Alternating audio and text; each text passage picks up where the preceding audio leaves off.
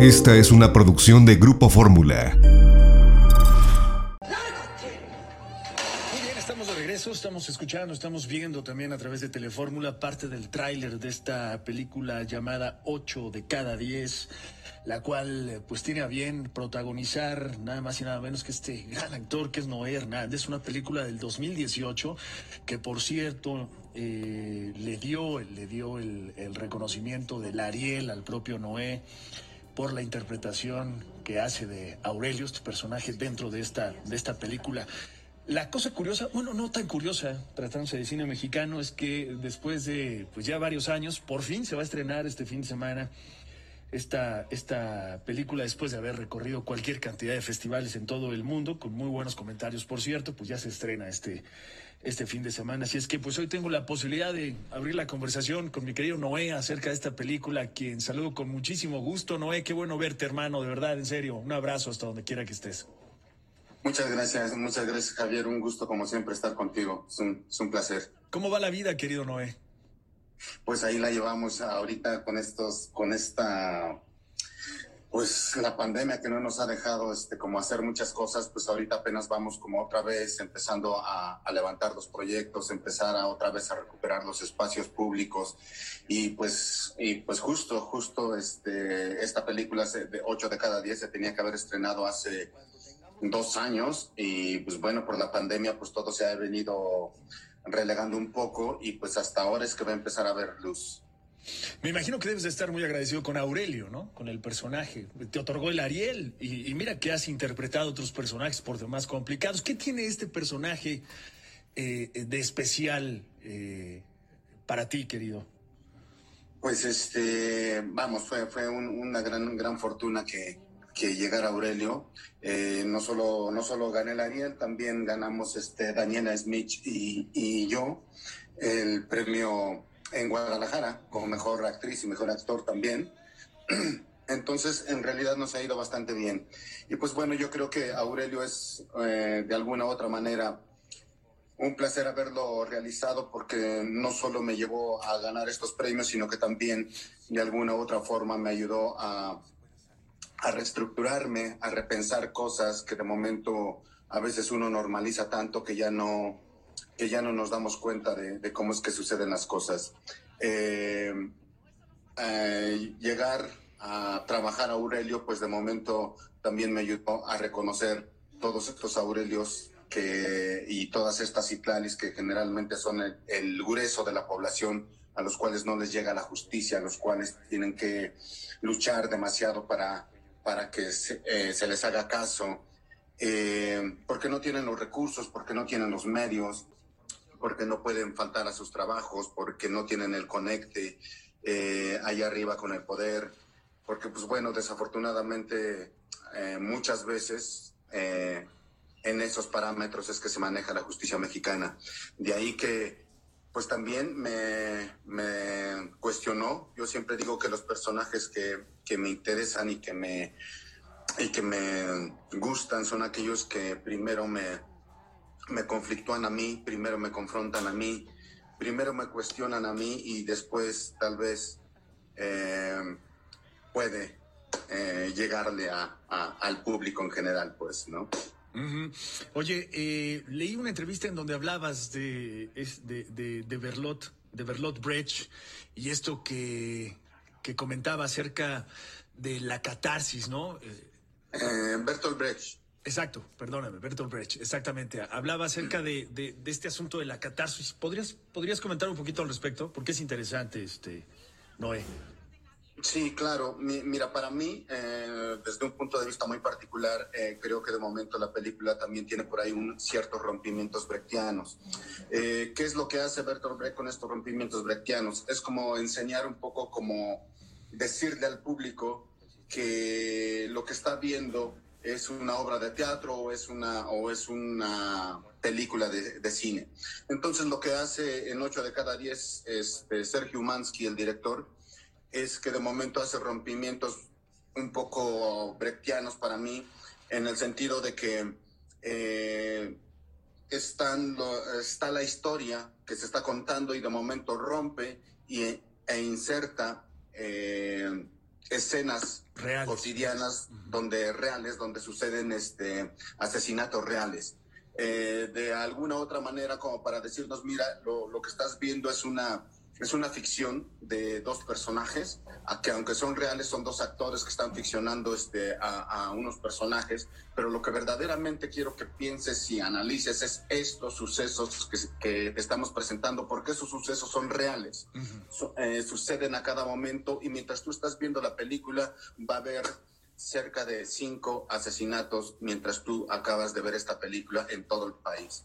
Entonces, pues realmente son cifras alarmantes y yo creo que es el llamado a, eso, a la reflexión, a pensar que no hay que no haya catarsis, pues no que, que, no nos vayamos con el eh, aunque sí, porque la, la, película pues también uno se identifica con Aurelio, uno se identifica con Citlali y también de alguna manera hacemos catarsis, pero estos rompimientos son exactamente para señalarnos que eh, que se está poniendo el, el tema en la mesa para que todos tomemos partido y para que todos tomemos un punto de vista analítico, crítico y responsable de, de la situación que, que, pasa en nuestro país, ¿no?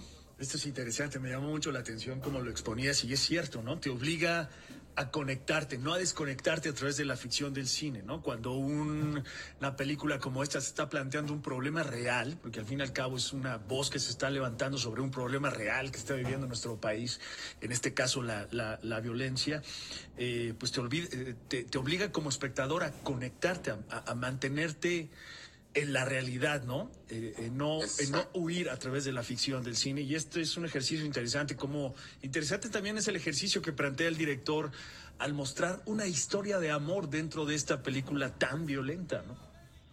Que me parece sumamente importante también porque, es decir, dentro del horror y dentro de la violencia que vivimos, creo que eh, hay una apelación a, a pues ese, esa pequeña luz de esperanza que es el amor, ¿no? Es decir, este, esta historia de estos dos, de estos dos personajes que, que han sido totalmente golpeados, este, rotos, eh, olvidados, eh, terminan por encontrarse y aún dentro de ese, de ese conflicto en el que viven, tienen la oportunidad para amarse, para abrazarse, para acariciar sus propias este, heridas y, para tenderse la mano, pues, ¿no? Porque finalmente eh, Citlali viene, viene siendo esta heroína que, que impulsa, esta mujer que impulsa a, Aurelio a, hacer algo, que no se quede con las manos cruzadas, que realmente tome eh, eh, el problema en sus manos y que haga algo, que, y, que yo creo que ese es el llamado también a que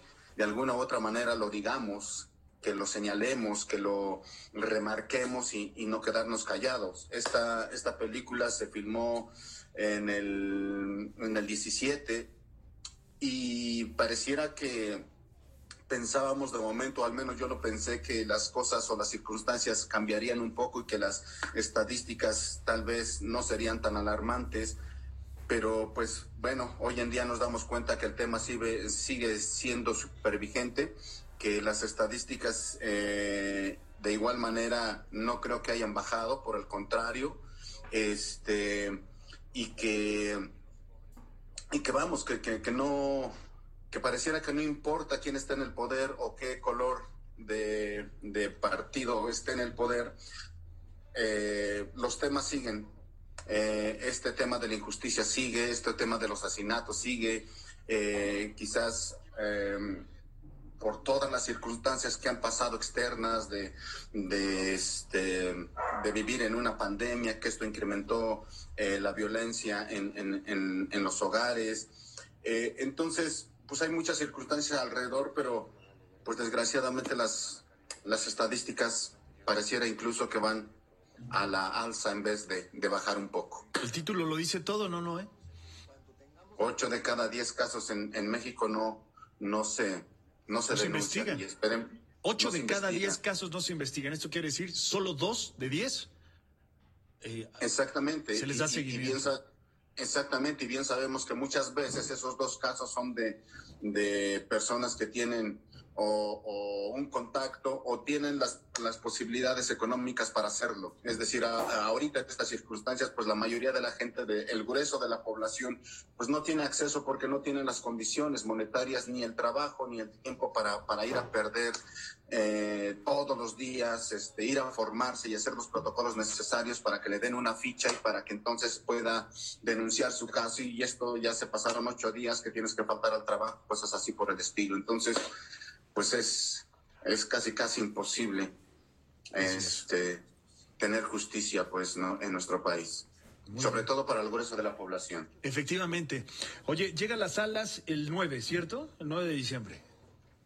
Así es. A todas las salas en, toda la República, este, en Cinépolis, en Cinemex, en Cineteca Nacional y Cinetecas Estatales y en algunas salas de cine independiente.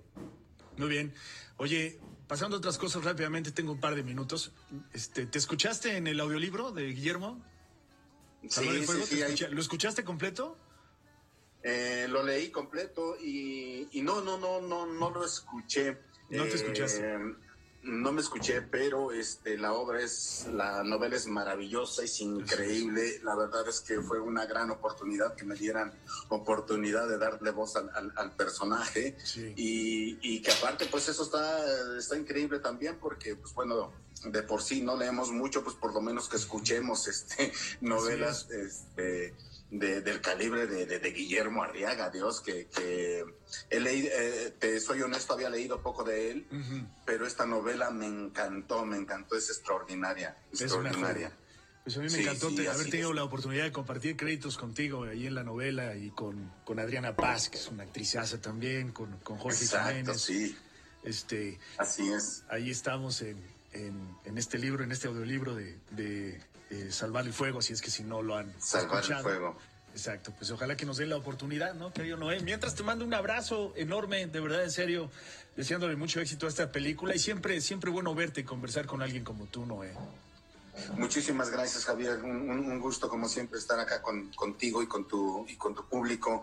Y pues nada, no solo que ya saben que en el cine mexicano, eh, pues tenemos que atiborrar las salas el primer fin de semana, que es crucial, siquiera eh, para que nos dure por lo menos dos semanas, que, que en estos tiempos es un poco difícil. Así es, así es. Abrazo enorme, Noé. Igualmente, un abrazo, cuídate mucho. Cuídate, ahí está este gran actor que es Noé Hernández hablándonos de este trabajo, se llama 8 de cada 10. Ahí está. Vamos a la pausa comercial, ¿les parece? Esta fue una producción de Grupo Fórmula.